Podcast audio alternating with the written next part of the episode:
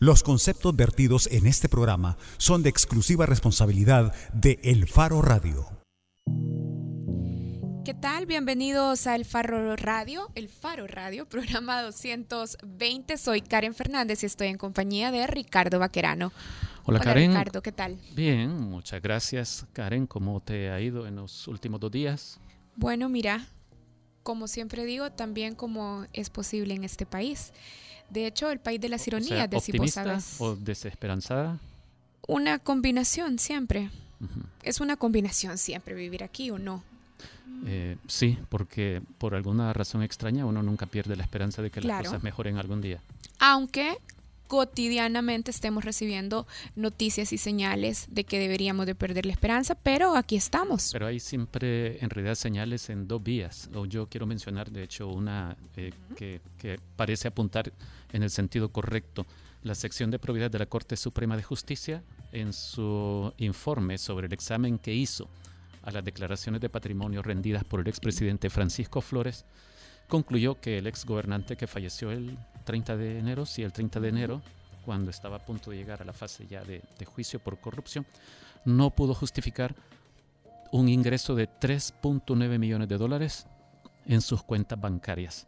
Así que Providad es una de las instituciones que se ha llevado aplausos en los últimos ¿qué? Eh, cinco, cinco meses, seis meses, aunque le costó arrancar y posiblemente forzada la institución y forzada también a Corte Suprema de Justicia por una eh, acción de un ciudadano que empezó a molestar pidiendo acceso a las declaraciones de patrimonio de los funcionarios. Vino el Instituto de Acceso a la Información Pública y dijo, tiene que haber una versión pública de esas declaraciones. Y luego la Corte Suprema de Justicia, que se vio a mi juicio forzada políticamente a, a aceptar que debía haber una versión pública. Y ha sido muy útil para que nosotros nos enteremos de por un lado, de lo que pudo haber hecho, de, cuán útil pudo haber sido la sección de probidad si hubiera trabajado todos estos años pasados, desde 1959, y por otro, para que conozcamos mejor a nuestra clase política. Mira Ricardo, y creo interpretar lo que decías, que algunas señales podrían ir en dos vías con esto que decías, porque estos hallazgos de la sección de probidad deberían de darnos esperanza o deberían de hacernos sentir optimistas si en efecto las investigaciones continúan y se esclarecen responsables y en otros casos también pueden llegar a etapa penal. Pero si esta información nada más va a salir a la luz para causarnos indignación. Como, la anécdota, nada más. Entonces ahí es cuando todavía es complicado mantener Todavía la esperanza. Estamos esperando a ver si la fiscalía da algún paso en esto. Eh, digo, para la persecución en el área penal.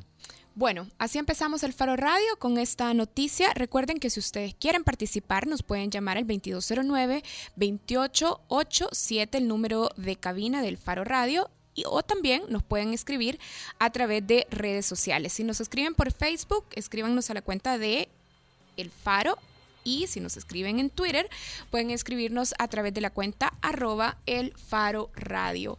Hoy vamos a hablar de la eficiencia de la Fiscalía en la resolución de los casos de homicidios con unas tasas muy bajas y también más adelante en el programa vamos a hablar de un proyecto de periodismo cubano, El Estornudo, revista independiente de periodismo cubano.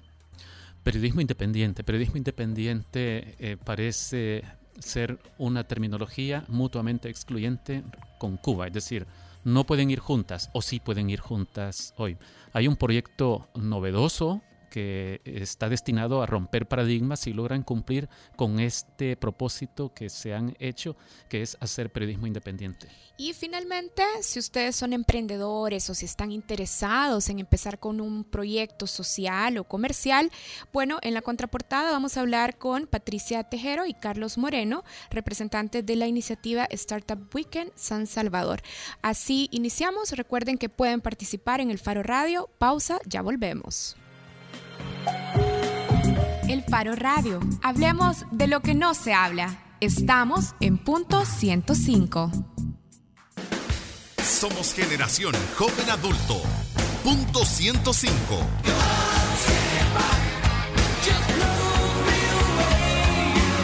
Solo, solo éxitos. Punto 105. Si llamo la grúa? Es gratis. ¿Y si necesito una ambulancia? Es gratis. ¿Y si necesito consultar a un médico?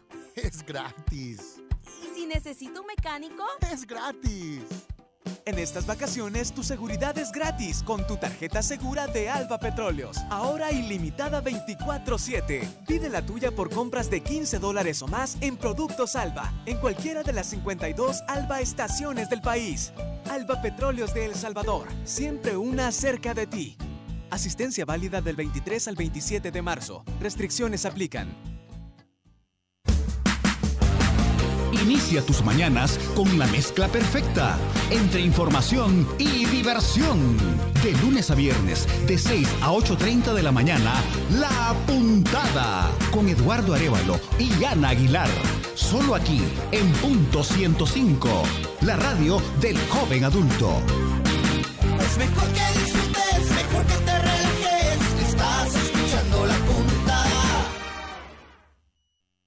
El playlist interminable de los noventas.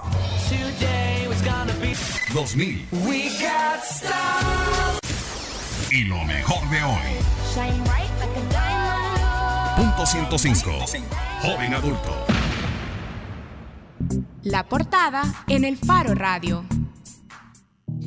Estamos de regreso en el Faro Radio, como les habíamos dicho en nuestro primer bloque. Hoy queremos hablar sobre la eficiencia o más bien la ineficiencia de la Fiscalía General de la República en la resolución de casos de homicidios. Y para hablar sobre este tema está con nosotros Pedro Cruz, abogado y consultor. Y también recordamos que en la última elección para el fiscal general de la República, Pedro se presentó como candidato. Bienvenido al Faro Radio. Muchas gracias, un saludo para ustedes y para todas las personas que nos están escuchando. Pedro, es un gusto tenerte aquí de nuevo. Eh, yo quiero recordarles también, por la temática que vamos a tocar, que Pedro trabajó como representante de la Oficina de Naciones Unidas en la lucha contra la droga y el delito en El Salvador y, y creo que por eso es pertinente hacer algunas de las preguntas que tenemos previstas.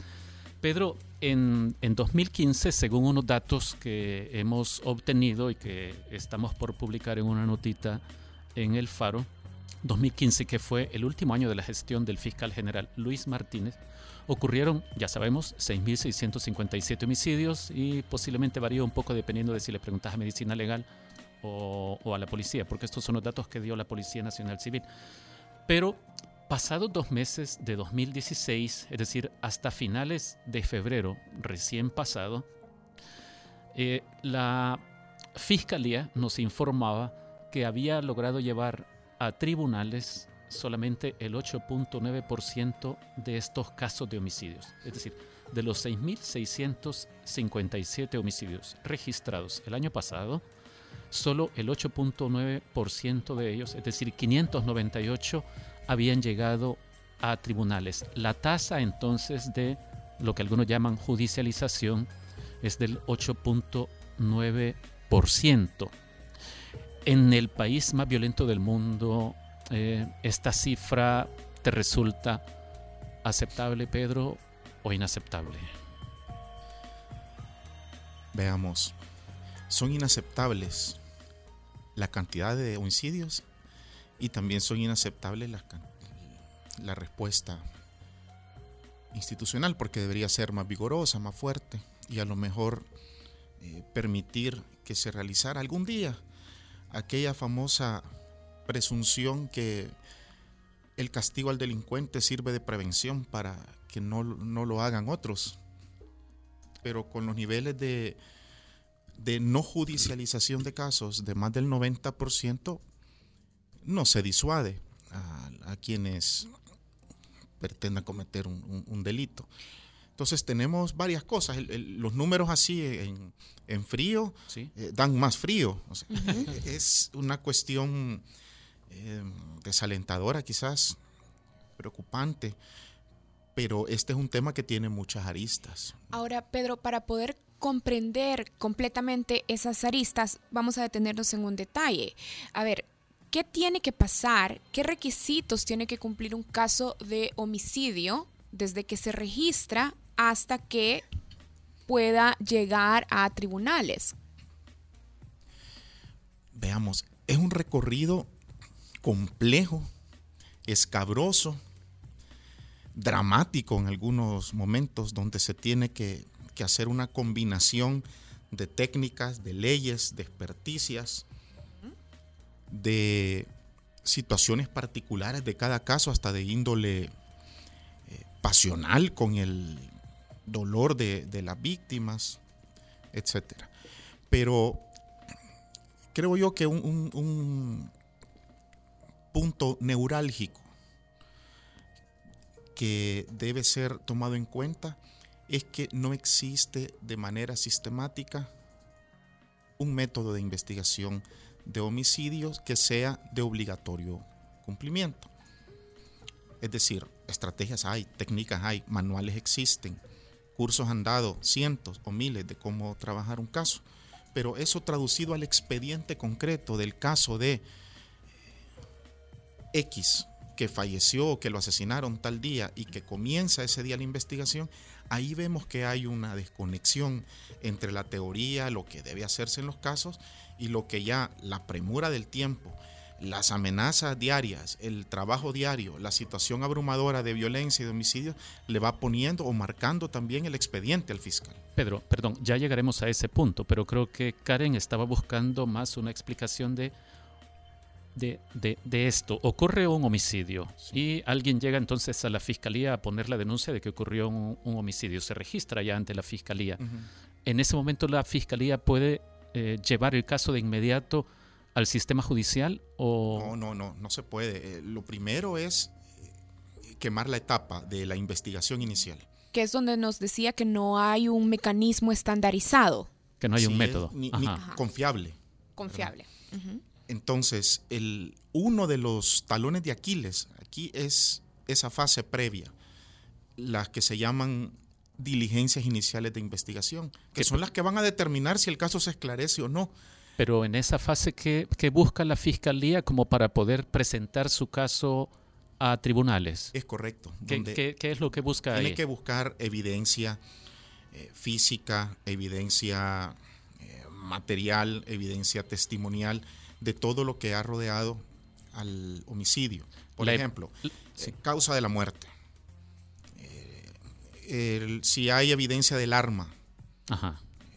casquillos para determinar el calibre. Si hay testigos, si estamos en una escena del delito cerrada o abierta, si es posible poder recolectar huellas digitales, si es posible recolectar eh, fluidos corporales como sangre, semen, etcétera, si es posible recolectar cabellos, si se logra determinar en la zona un- una cámara que haya podido filmar el acontecimiento, si se tiene ya eh, perfilado el tipo de grupos delincuenciales que se encuentran en la zona donde ocurrió el, el delito, quiénes son, cómo operan, por qué pudo haber sido el, el- el móvil, entrevistas familiares, entrevistas amigos, as- eh, tratar de, de establecer las últimas horas o los últimos minutos de, en que estuvo con vida la persona, etcétera. Una serie de incalculables diligencias Sí. Que dependen de cada caso, pero que se pueden estandarizar, ¿verdad? En buscar evidencia testimonial, evidencia científica, evidencia circunstancial de cada... Si en uno de estos casos, por ejemplo, la fiscalía logra construir, uno que sí mataron a alguien, es decir, que, que no se murió accidentalmente o por enfermedad terminal, sino que eh, mataron a una persona a balazos, por ejemplo. Hay casquillos, eh, no hay testigos, por ejemplo, y se tiene información de quiénes, qué grupos delincuenciales operan en la zona en que ocurrió el homicidio, pero no se tiene nada más. Pero si recoges una serie de evidencias, como los casquillos, por ejemplo, si hay eh, algo de, de, eh, ADN de los posibles eh, criminales, pero si no tenés el nombre de una persona a la que pudieras imputar, de todas formas el caso ya se puede trasladar a tribunales. No, es O- o- indispensable tener el nombre. Ah, tenés que poder imputar a alguien. Es, es correcto, porque en los tribunales, en el órgano judicial, se analizan o se ven casos contra personas determinadas Y además, o determinables. ajá, y además de imputados, ¿qué otros requisitos se exigen los tribunales para admitir un caso? La fiscalía cuando llega a la conclusión que puede presentar un caso a tribunales, cuando está apta para presentar un requerimiento, eh, tiene establecidas al menos dos cosas.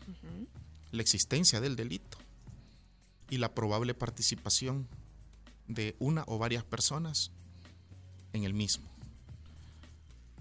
Ambas cosas las tiene que sustentar en algo, de lo que ha recolectado a través de los investigadores, a través de lo que ha pedido al laboratorio del- o la división de, del- científica de la policía, a medicina legal, etc.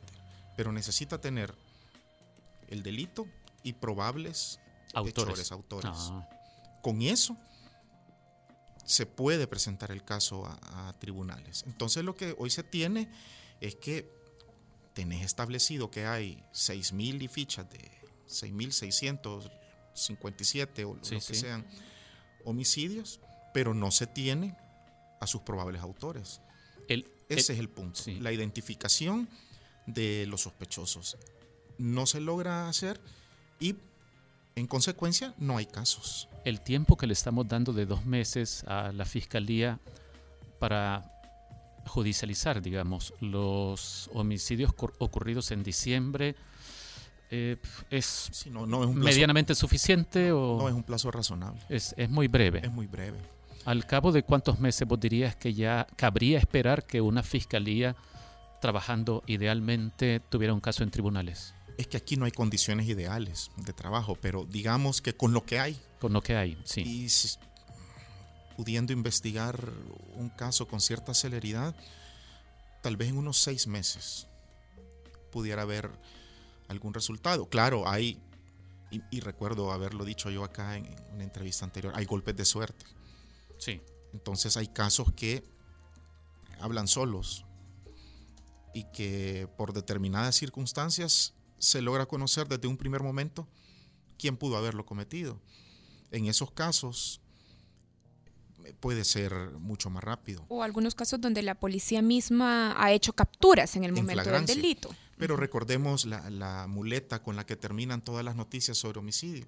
Hasta el momento no se reportan capturas.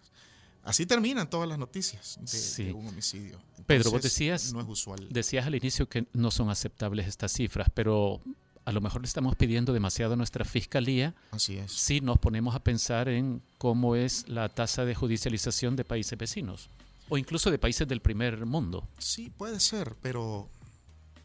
¿Vos tenés algunos datos de referencia de Los cuánto datos se son judicializa? parecidos. Sí. Los datos son parecidos. Creo que quien, quien ha incrementado el nivel de judicialización es Guatemala.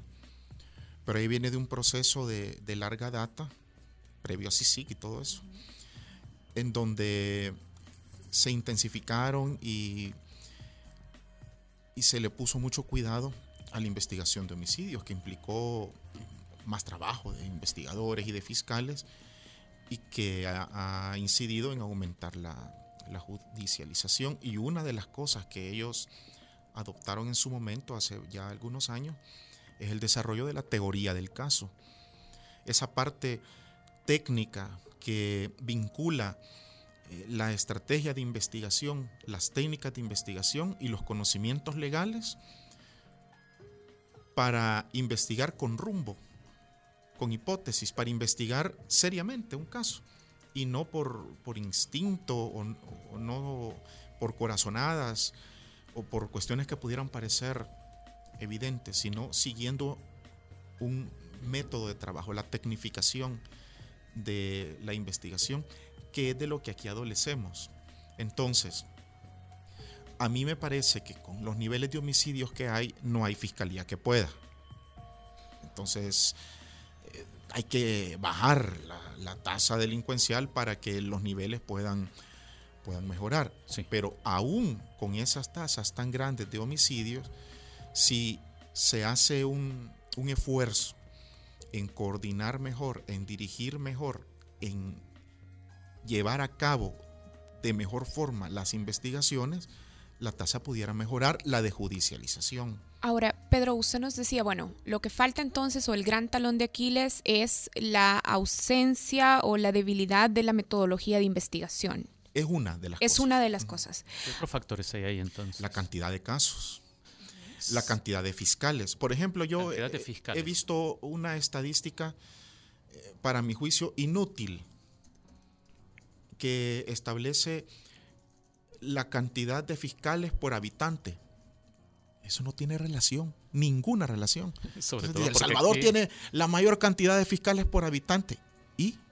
¿Y de qué sirve?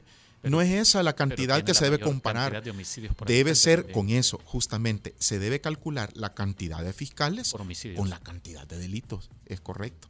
Entonces, probablemente aquí tengamos eh, más fiscales por habitantes que Nicaragua, pero tenemos 50 veces más delitos. Entonces, deberíamos tener 50 veces más fiscales. Y, y la situación es, es bastante lógica. Fiscales manejando 200, 300 casos no pueden atender, no pueden investigarlo. O, o al menos no pueden hacerlo de- con la dedicación, el tiempo, el esmero que, que amerita. Más o menos cuántos fiscales tenemos trabajando casos de homicidios.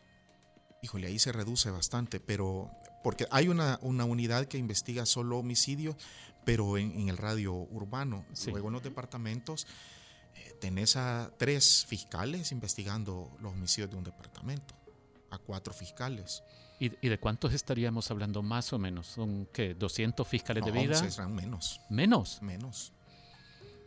A lo sumo serán, pero cuando se pone la unidad de vida, esa unidad es la que ve en general Todo. todo. Sí. Entonces, ya dedicados eh, completamente Solo a homicidios. eh, serán 100 fiscales. 100. 200 exagerando, pero no creo que sean 200. Si a eso le ponemos eh, 30.000 homicidios ocurridos en los últimos 10 años, es decir, solo por buscar un... Sí, si Un fueran aproximado 200 rápido. eh, y hacemos una cuenta alegre, serían cuántos? 30 mil entre 200, 600 casos cada uno. Es imposible. que hayan llevado el 10%. Es un logro significativo si, si lo ponemos en, en- en la carga de, de trabajo, porque eh, yo quiero que veamos una cosa, el fiscal está sentado en el escritorio ordenando investigaciones en un caso de homicidio, pero previo a eso fue a la escena, un día de turno donde pasó 24 horas sin dormir, eh, haciendo los reconocimientos de, de cadáver que, que hubo que hacer en el día Sí. en su zona. Luego, al día siguiente, tiene el compensatorio, o debería tenerlo, para reiniciar sus labores en dos días, donde probablemente ya tiene asignado una audiencia, una preliminar, una inicial, una discusión de medida, etcétera. ¿A qué horas investiga el fiscal? ¿Cómo es la capacidad técnica de los fiscales de vida, los que miran homicidios? Mira, veamos, hay, hay cursos. No hay ningún fiscal que no haya recibido una capacitación acorde al trabajo que está desempeñando. Debe hacerlo. Hay un curso de inducción y luego hay cursos de especialización. Todo lleva un expediente en el que incluso si reprueban un curso son objeto de una sanción administrativa. Entonces tienen la obligación de aprobarlos y esa sacar ca- la nota. Pero esa capacitación es buena. En teoría es buena. Eh, pero Pero lo que pasa es que esa capacitación está desconectada de los resultados en la práctica por varias razones. Primero, eh, y no es por orden de importancia, sino por las que, las que hay, la saturación de casos, el exceso de trabajo, etcétera. ¿Y cuáles son los requisitos para convertirse en un fiscal de vida? Bueno, es que los requisitos para ser fiscales son generales. Luego, según las necesidades, se van repartiendo en las unidades específicas y se les da la capacitación que amerita. En su momento hubo una selección de personas que reunían el perfil para ser fiscales y se dispuso que ingresaran a la unidad que investiga homicidio y se les dio la capacitación más especializada. Porque recordemos que la capacitación más especializada es en los detalles de investigar ese tipo de casos. Pero en cómo se maneja el caso en nivel judicial, eso es general.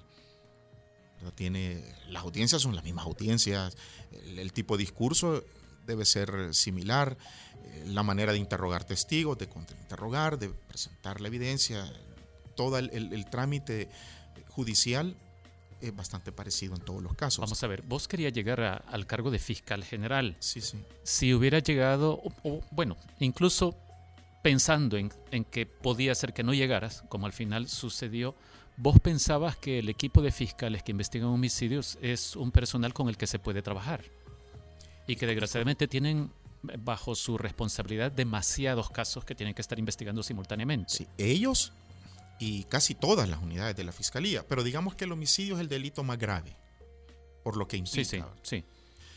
Entonces, ¿cómo se puede hacer para trabajar ante tal volumen de casos? volumen de pero casos? pero que capacidad técnica tienen, Pedro. Entiendo yo que sí tienen, no todos. Ajá.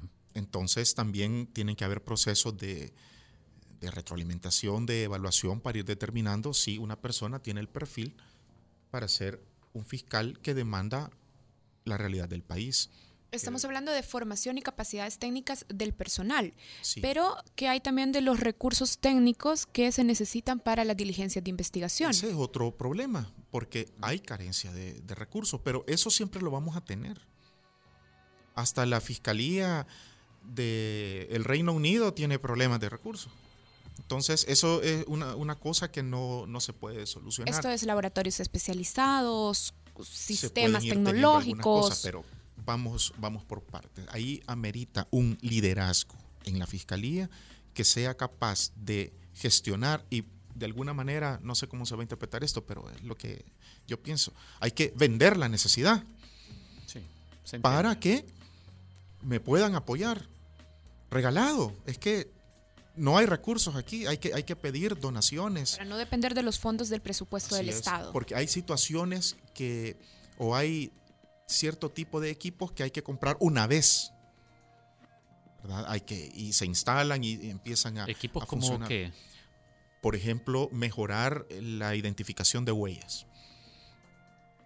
Eh, Que puedan haber equipo tecnológico instalado en las ciudades más peligrosas o en los municipios más peligrosos para filmar y poder captar ahí, porque el- los testigos se atemorizan, los matan, etc. Implementar eh, técnicas de investigación con base a drones que puedan eh, poder ubicar casas destroyer, que puedan ubicar reuniones de grupos criminales y escucharles también, para evitar lo que está en este momento fallando, que los investigadores no pueden entrar a determinadas comunidades o determinados sectores porque desde que los miran a, una legua ya saben que ahí vienen con los que tienen de poste, con los que tienen eh, controlando el ingreso a las colonias. ¿Cómo, por ejemplo, poder investigar adentro de una colonia dominada por mareros? No se Sí. puede. Pedro, vos decías que la fiscalía necesita un liderazgo fuerte que pueda gestionar eh, cooperación, ayuda para obtener, por ejemplo, equipos como estos que mencionas. En enero llegó al cargo de fiscal general Douglas Meléndez. Douglas Meléndez te da a vos eh, confianza y esperanza en que pueda ser un revulsivo en esta institución. Es que me tiene que dar eso. Ya, ya, Porque- eh, eso yo lo entiendo, pero, pero, pero tener razones para sentirte esperanzado con la llegada de él. Douglas ha sido fiscal muchos años. Sí. Entonces, a diferencia de la mayoría de sus antecesores, él conoce desde adentro el monstruo, sabe las necesidades, sabe los obstáculos que hay, que él seguramente los tuvo cuando fue eh, fiscal y cuando fue mando medio de la institución. Entonces, eso, eso no lo va a llegar a aprender y a descubrir. Creo que ahí parte de un punto mucho más avanzado que sus antecesores. Bien, muy breve porque se nos acaba el tiempo. Quiero eh, tomar en cuenta algunas de las participaciones que nos llegaron a través de la cuenta de Twitter. Eh, Eagle SB503, eh, pendiente, se reporta, está escuchando la entrevista. Eh, también HPS 503, El Salvador, está participando. A ver, aquí hay una pregunta. Teo Vela dice, ¿y qué tan bien preparados están para desempeñarse los fiscales ya en los tribunales? Una vez que han llegado a los tribunales, ¿qué tan preparados están para defenderse ahí, desempeñarse ahí? Hay carencias importantes. Entonces, como yo decía, son varias aristas, porque a los fiscales les falta para la defensa de los casos. Te queda siempre aquella duda de, puede ser que no le haya quedado tiempo de prepararlo, pero hay cosas básicas como el, el desarrollo verbal de la audiencia que Argumentación. Claro, Ajá, se puede notar fácilmente quién no trae para eso y quién sí. O, o no pueden eh, responder un, un- un incidente en el momento. Es decir, hay, hay muchas carencias también en la presentación del requerimiento, de las acusaciones. Entonces, hay que, que hacer ese tipo de, de- de señalamientos. Es un cúmulo de cosas, pues. La cuenta Futuro Esposo también dice, bueno, hace falta hacer leyes y por supuesto dotar de tecnología, que es un tema que ya teníamos sobre la mesa.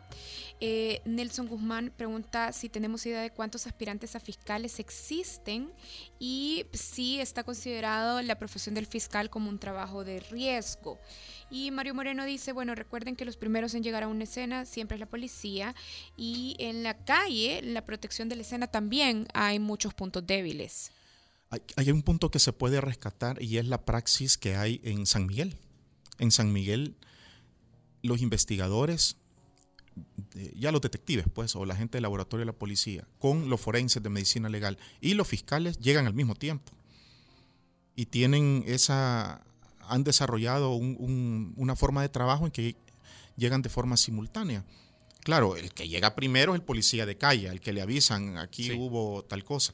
Pero esa, de hecho, San Miguel me parece que es el, el departamento y, y la cabecera, el municipio, que deberán dar arriba de ese 8.9. Eh, Deberán dar 12, 13, 15, porque tiene un porcentaje mayor de efectividad, probablemente determinado. Por eso, pero hay un punto que, que se me ha quedado.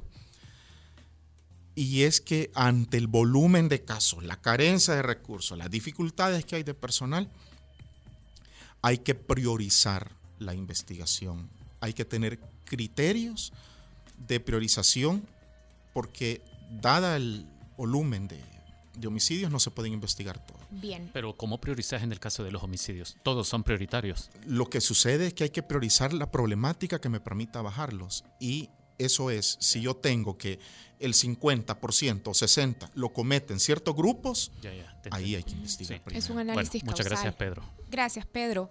Bueno, hemos estado conversando sobre la eficiencia de la fiscalía, o más bien decíamos al principio la ineficiencia de la fiscalía, sobre todo para resolver casos de homicidios. Sí, estamos por publicar en el Faro una nota en la que hacemos ver que eh, 9 de cada 10 homicidios ocurridos en 2015, de los 6.657 ocurridos en 2015, no habían llegado a tribunales transcurridos ya dos meses de este año, lo que da una tasa de judicialización de apenas el 8.9%. Bueno, hacemos una pausa. Cuando regresemos vamos a volver con Bajo la Lupa y ahí vamos a conectarnos con Carlos Manuel Álvarez, editor y reportero de El Estornudo, una revista independiente de periodismo cubano. Ya regresamos en El Faro Radio. El Faro Radio. Hablemos de lo que no se habla. Estamos en punto 105.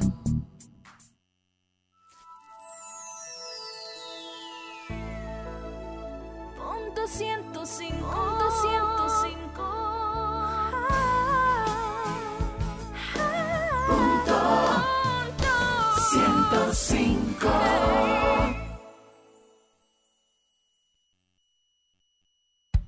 Si llamo a la grúa? Es gratis. ¿Y si necesito una ambulancia? Es gratis. ¿Y si necesito consultar a un médico? Es gratis. ¿Y si necesito un mecánico? Es gratis. En estas vacaciones tu seguridad es gratis con tu tarjeta segura de Alba Petróleos. Ahora ilimitada 24/7. Pide la tuya por compras de 15 dólares o más en productos Alba, en cualquiera de las 52 Alba estaciones del país. Alba Petróleos de El Salvador, siempre una cerca de ti. Asistencia válida del 23 al 27 de marzo. Restricciones aplican. Porque todos estamos hechos de canciones y vibraciones. No te pierdas todos los viernes, desde las 7 de la noche, Hechos de Música, con Carlos Galicia. Hechos de música, hechos de canciones, hechos para sentir, sentir el ritmo en nuestros corazones. Punto 105. Bajo la lupa en el Faro Radio. Estamos de regreso en el Faro Radio. Como lo decíamos, estamos ya listos para platicar con Carlos Manuel Álvarez, editor y reportero del Estornudo. El Estornudo es una revista independiente de periodismo cubano. Voy a leer algo que descubrí que el estornudo tiene publicado en su página web. Dice Revista Independiente de Periodismo Narrativo hecha desde dentro de Cuba, desde fuera de Cuba y de paso sobre Cuba. Hola Carlos Manuel, gracias por aceptar la llamada del Faro Radio. Hola, buenas tardes y muchísimas gracias por la invitación. Muchas gracias a vos, Carlos Manuel. Te habla Ricardo Vaquerano. Eh, con Karen platicábamos antes de iniciar el programa que eh, y siempre nos ha parecido como terminología mutuamente excluyente hablar de periodismo independiente y hablar de Cuba. Pero ustedes se anuncian como una revista de periodismo independiente. Eh, ¿Esto cómo es posible, Carlos Manuel, que entendemos que vos estás radicado en México, verdad? Sí, eh, buenas tardes. Em, escucho tu pregunta a media, pero creo que, entiendo el sentido. Parece que la comunicación se corta un poco. trataré, trataré de repetirla, Carlos Manuel.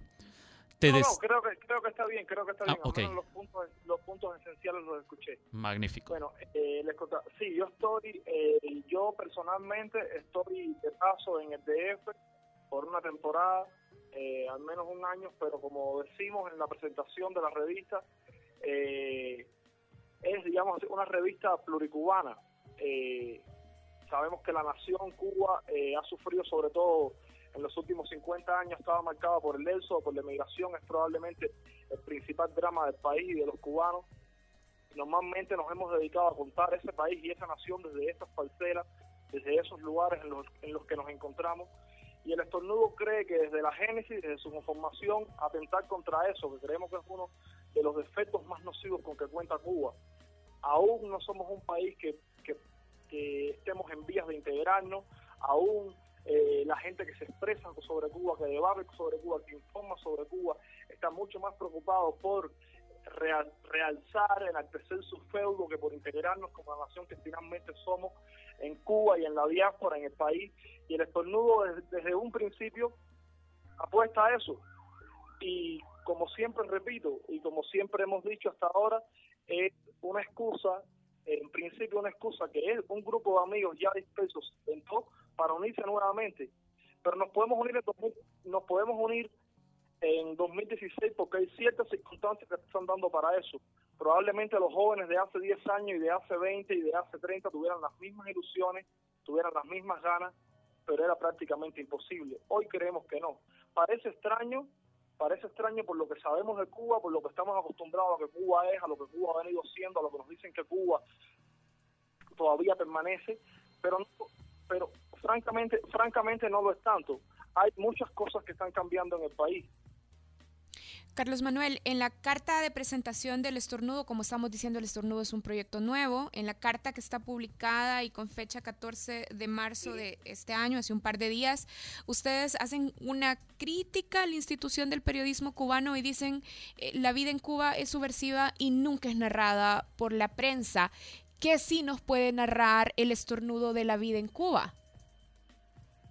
Repíteme la, la pregunta, por favor. No, te decía que en la carta de presentación de El Estornudo, una de las ideas que aparece es una crítica a el periodismo cubano hoy. Y dice, bueno, la vida en Cuba nunca es narrada porque la vida es subversiva. Mi pregunta es, el estornudo, ¿qué sí nos puede narrar de la vida en Cuba? ¿Qué, qué, nos va a contar el estornudo de la vida en ah, Cuba? Disculpa, disculpa, ahora que no, no, se, se, oye con dificultad. No, nosotros, la primera idea de todo esto es que lo queremos marcar una distancia con el tipo de prensa que se ha venido haciendo en Cuba y con el tipo de prensa que caracteriza Cuba. Que normalmente nuestro primer pensamiento gira siempre hacia la prensa oficial. Pero la prensa del exilio eh, padece esencialmente de los mismos males que padece la prensa oficial. Nosotros creemos que estamos, nosotros como cubanos, que estamos ante un país inédito, un país que aún no se ha contado desde el periodismo. El periodismo se usa sobre todo como tribuna, como se usa todo el tiempo para calificar, pero nunca para demostrar. No es casual, no es casual, decía eh, hace poco que en Cuba la crónica como género no exista. El país, la prensa cubana, aún no está en condiciones de permitirse un género tan riguroso y tan fascinante y un género que implique despojarnos tanto de nosotros mismos y escuchar al otro. Todo el tiempo usamos la prensa como un estrado desde el cual pararnos y decir nuestra furia, nuestra rabia o nuestro amor o nuestra identificación o lo que queremos, pero nunca vamos y contamos y narramos el país y dejemos que el, país se explique por sí mismo. Es el centro del estornudo. El estornudo va a tener géneros de opinión, el estornudo va a tener columnas, el estornudo se va a abrir entrevistas y demás, pero creemos que la crónica es el corazón, porque si le somos fieles a la crónica, le estamos siendo fieles a todo lo demás.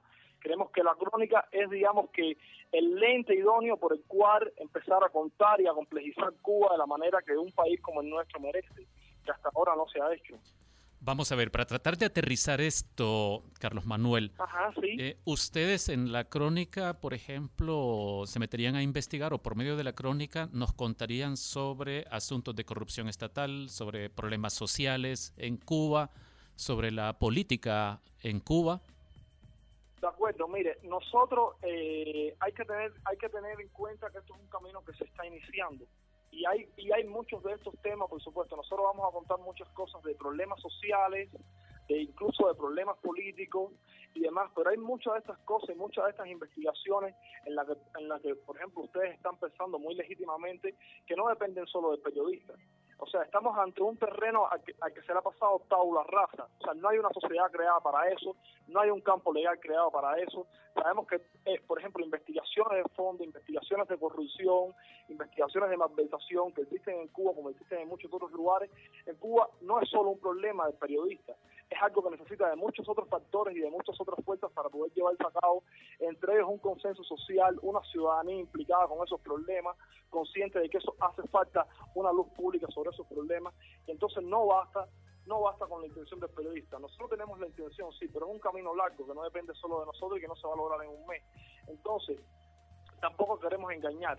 El, el estornudo en un mes, en dos meses, en seis meses, probablemente en un año no va a poder hacer eso que nosotros estamos pensando y que nosotros queremos. Pero, pero es un buen inicio. Es esto un buen inicio, empezar a contar empezar a contar cosas y abrir un camino que quién sabe en qué momento podamos llegar a hacer un periodismo mucho más riguroso y un periodismo mucho más saludable para el país. Hoy no está en nuestras manos, francamente, no depende solo de nuestro, de nuestro interés o de nuestra ambición o de las ganas que tengamos, pero otras cosas se pueden hacer que ni siquiera se hacen y, si, nos justificamos con eso, ¿no? O sea, la prensa cubana, el periodismo cubano se justifica con eso, con que no hay todas estas, estas cosas de las que estoy conversando, o sea, no hay un marco legal no hay una transparencia respecto a eso, no hay un Estado que brinde las vías para eso, al contrario, enclaustrado en sí mismo, pero hay otras cosas que se pueden hacer, se puede contar el país, se puede ir a los barrios marginales, se puede ir a las zonas pobres, se puede encontrar historias que complejicen la realidad cubana de la manera que los medios estatales y los medios del exilio no lo hacen, que acostumbran sobre todo a tomar la parcela de la realidad que les sirve a sus intereses, pero eh, la, la, nación, el país es mucho más complejo que lo que cada uno de estos grupos de poder de información cuentan. El estornudo quiere eso. Sí, Carlos Manuel, tengo una última pregunta porque el tiempo se nos está cortando ya. Eh, nosotros los periodistas siempre hablamos de, del periodismo hecho desde oficina, por medio de llamadas telefónicas, revisando documentos, y el periodismo en campo. ¿Ustedes tienen reporteros o piensan movilizar reporteros hacia Cuba para hacer el trabajo en campo con los riesgos que esto podría entrañar, visto lo sucedido en los años anteriores, eh, la, sobre la reacción del, del, régimen, del gobierno, ante ¿Sí? información que le resulta perjudicial? Nosotros somos eh, solo reporteros, nosotros no tenemos oficina y no vamos a trasladarnos a ningún campo porque ya estamos en el campo. Esto se está haciendo a contrapelo, completamente de cualquier tipo de comodidad y todos los integrantes, estemos en el lugar que estemos, lo, estamos, lo estamos haciendo a margen de los trabajos con los que nos ganamos la vida. Lo estamos haciendo porque tenemos una intención con esto y ganas de apostarle a este proyecto.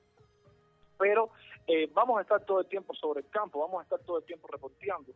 Ese es el Estado, porque no hay una oficina, no hay un lugar donde, donde tengamos como una sede, como un núcleo. O sea, esta idea de la redacción más o menos... Eh, común que nosotros conocemos, el estornudo no funciona así, o sea, nosotros no tenemos un espacio, un centro donde movernos, es cada cual desde su casa, desde su computador y, eh, y desde los países entre los que estamos, ¿no? O sea, el núcleo fuerte sigue estando en La Habana, sigue estando en Cuba, esto hay que dejarlo claro, somos, somos un grupo que un proyecto que se está haciendo desde varios lugares, pero el grueso sigue estando en La Habana y el grueso está escribiendo desde allí y está trabajando desde allí y algunos que ahora temporalmente salimos o entramos, estamos fuera, también vamos y escribimos desde allí. Y hay quien, como yo, que puede parecer una, una, una posición más cómoda, pero porque estoy fuera, salgo dentro, pero hay quien no, hay quien está todo el tiempo dentro. Y son en las mismas condiciones, no sé, no sé si respondo la pregunta. Bien, Carlos Manuel. Sí, Ricardo Vaquerano asiente. Gracias, Carlos Manuel, por haber aceptado nuestra llamada. Muchas gracias a ustedes por la invitación. Mucha suerte, Carlos Manuel. Bueno, conversábamos con Carlos Manuel Álvarez, editor y reportero de El Estornudo, la revista narrativa independiente cubana. Pueden buscarla en internet en elestornudo.org y yo tengo de entrada una recomendación. Hay, una, hay un texto muy bueno, eh, muy ensayístico, que se titula Nada somos ya. Creo que está genial. Léanlo y eh, nos cuentan posteriormente cómo le va. Vamos a un corte, Karin. Ya regresamos. El Faro Radio. Hablemos de lo que no se habla. Estamos en punto 105. Vive joven. Piensa adulto. Punto 105. Joven adulto.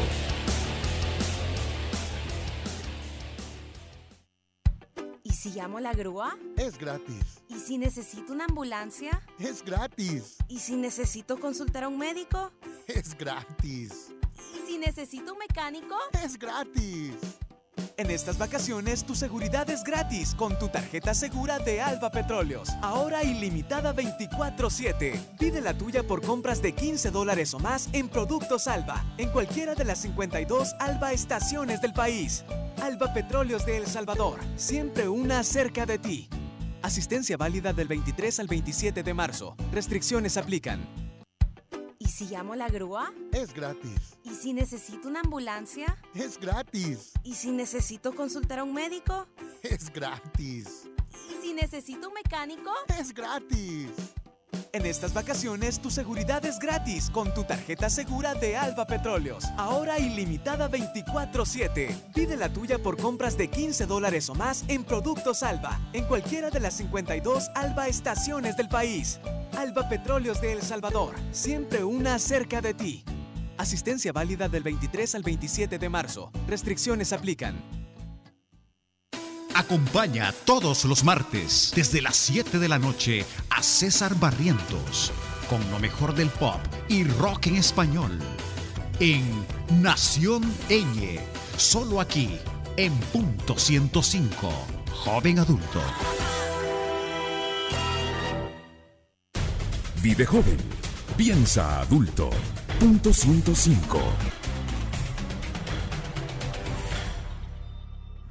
La contraportada en el Faro Radio. Estamos de regreso en el Faro Radio.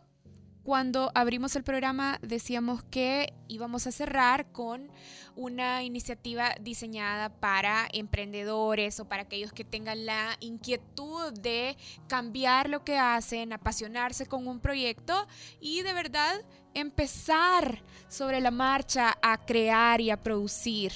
Así es que hoy están con nosotros Patricia Tejero. Tejero, lo dije bien. Tejero. Patricia Ajá. Tejero. Patricia Tejero, cofundadora de Insert Yagual y emprendedora también. Y está con nosotros Carlos Moreno, director de Espacio Cero, emprendedor también y director del Startup Weekend San Salvador. Y hoy vamos a hablar de eso, del Startup Weekend San Salvador. Suena como a, bueno, a emprendimiento, fin de semana de emprendimientos. ¿De, de qué trata esta actividad? Pues exactamente es eso, es un fin de semana para emprender. Sí, y para que quienes nos están escuchando se puedan imaginar qué habrá, si deberían ir, si no deberían ir, si deberían recomendarle a alguien, a hablarle a alguien de esta actividad, ¿qué, ¿en qué consiste esto?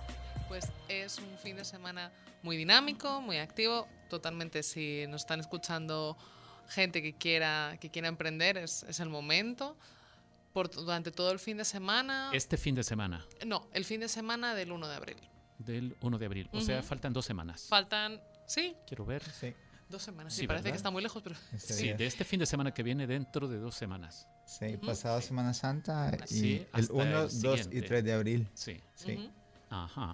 Entonces será viernes, sábado y domingo. Sí, comenzaremos el viernes en la tarde y terminaremos el domingo. Y de hecho es literalmente así porque los emprendedores si quieren podrán quedarse durante todo el fin de semana allí instalados. Vaya, Ahí, ¿dónde? En el Centro Cultural de España será. Centro Cultural de España. ¿Y Ujú. ahí qué habrá y cómo se puede acceder a la posibilidad de obtener un espacio para quedarse ahí? Ujú. Pues es súper fácil, solo tienen que adquirir su boleto que cubre todos los, todos los gastos del fin de semana. Vaya, pero yo tengo una pregunta. Si yo, no sé, soy Karen en el mundo y tengo una idea de negocio que nunca he llevado a la práctica, o vaya, una idea de proyecto social de una organización no gubernamental. Y pienso, sí, yo quisiera empezar con esto, pero en realidad no he dado ningún paso. ¿De qué me sirve a mí ir al Startup Weekend?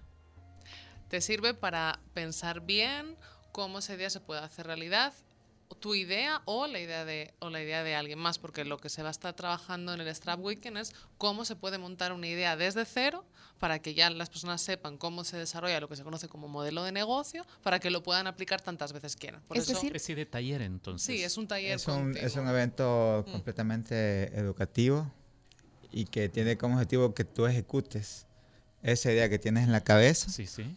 En, 50, co- en 54 horas y entonces tú después de esas 54 horas vas a decidir si de verdad tienes el alma de emprendedor O, te- o te vas defraudado de vos o si diste ese pequeño pasito. ¿O sigo buscándome en la vida? Sí. O eh, si, te, si eres, si tienes alma de emprendedor, probablemente esa no sea la idea. El, el- de hecho, el evento te, te ayuda a que valides esa idea que tú crees que es la idea del millón, a que valides si de verdad en un, en un entorno de emprendedores, tu idea de verdad eh, es una, idea- una, una muy buena idea para que tú inviertas tiempo y dinero en ejecutar la idea. Se me ocurren las, eh, los artículos que uno encuentra de vez en cuando en, las- en la internet que tienen esta fórmula. Cinco cosas que debes saber antes de iniciar un negocio de tal cosa.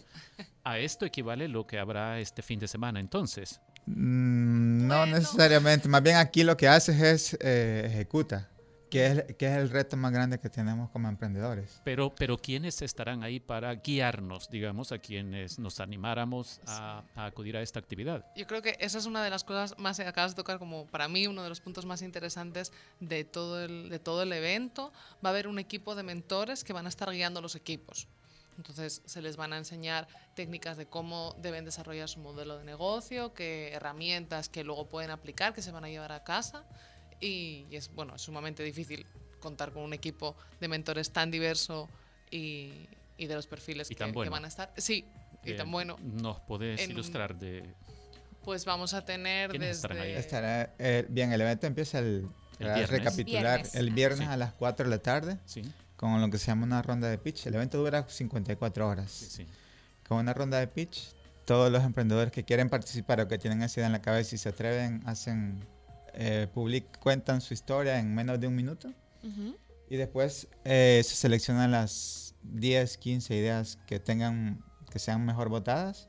Y esas ideas arman, se arman equipos y se empieza la ejecución de, de esa idea. O sea que yo por lo menos debería de tener una idea base, una idea muy preliminar, pero al final algo que pueda contar para Lo iniciar. cuentas en menos de un minuto, Ajá. pero no necesariamente. También puede llegar como, como no el que va, tiene la idea en la cabeza, sino como, como alguien que tiene una experiencia o, un exper- eh, o tiene algún conocimiento en áreas de negocio, en áreas de administración, en áreas de comunicación, en áreas de desarrollo de, de aplicaciones, desarrollo web.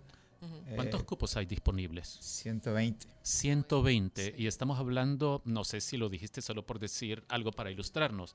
120. Si llegan 120 personas, por ejemplo, y se seleccionan las mejores 10 o 15 ideas, ¿qué va a pasar con los otros ochenta y tantos que se van a quedar sin que su idea se desarrolle, se trabaje? Es la primera enseñanza. Sí. Eh, Pero- de, de hecho, ajá. van a ser los propios participantes quienes decidan qué ideas pasan y qué ideas no pasan. Nosotros no vamos a votar.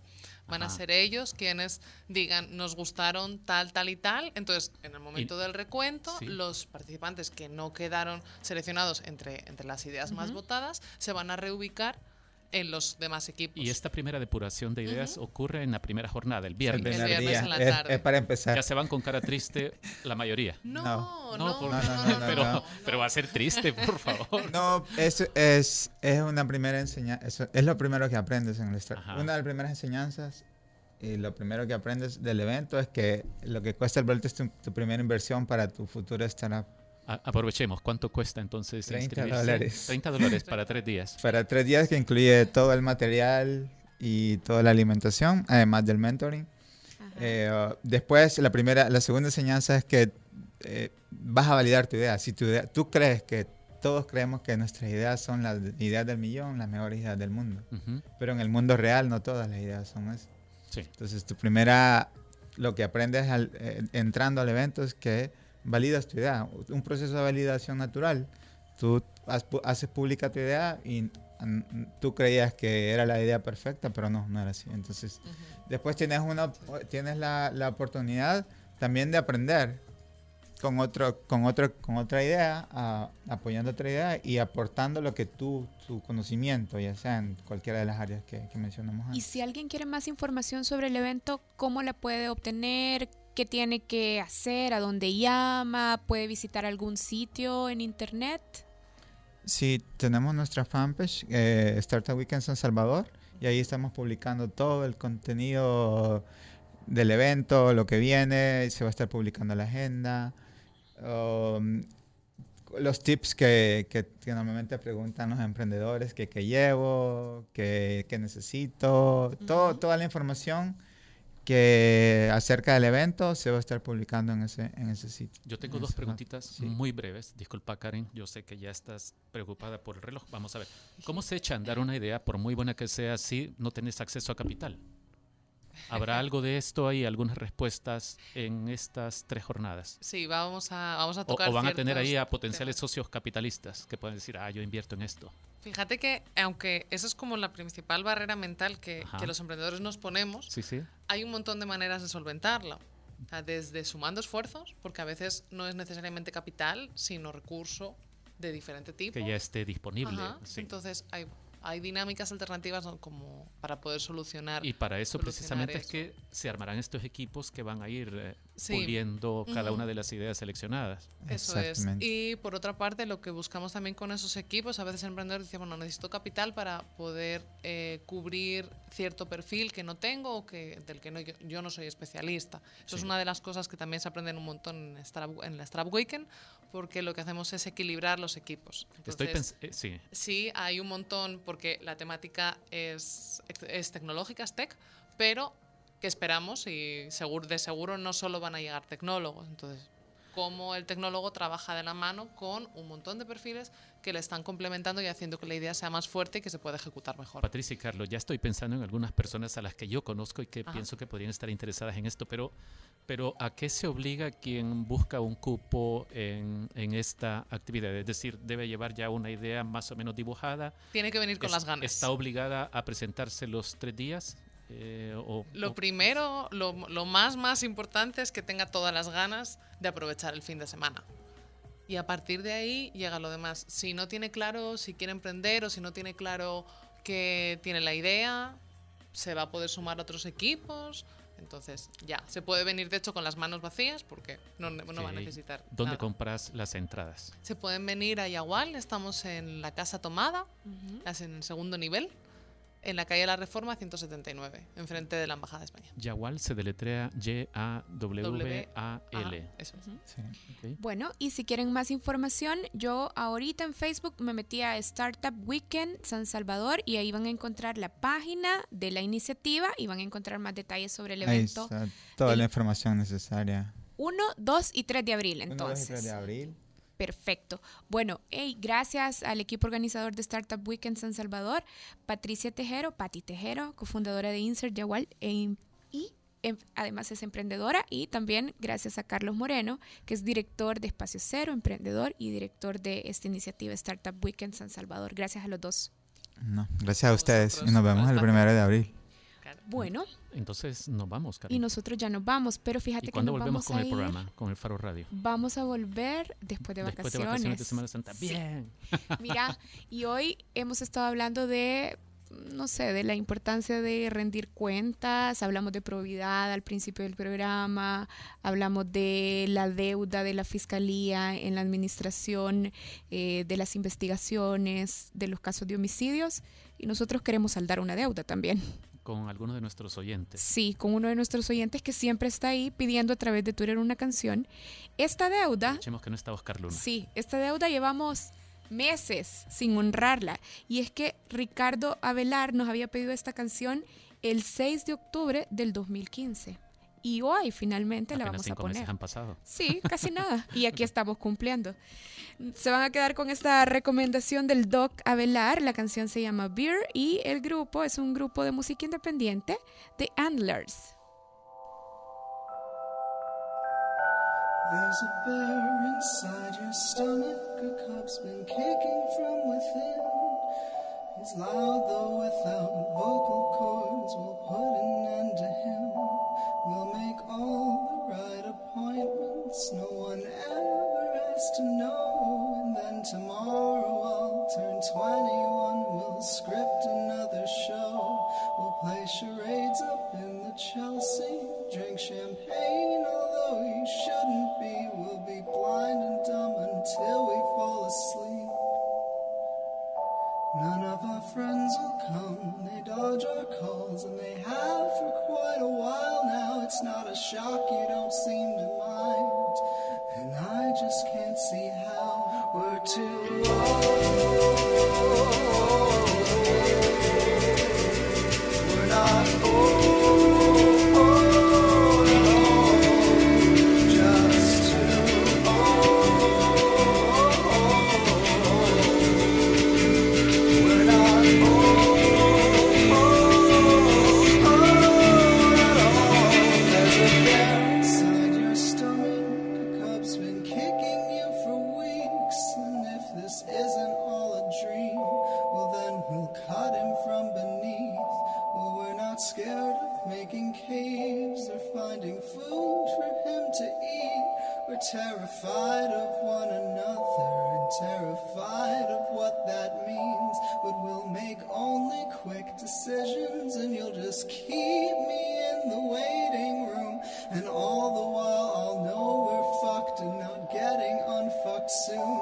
we get home, we're bigger strangers than we've ever been before. You sit in front of snowy television, suitcase on the floor.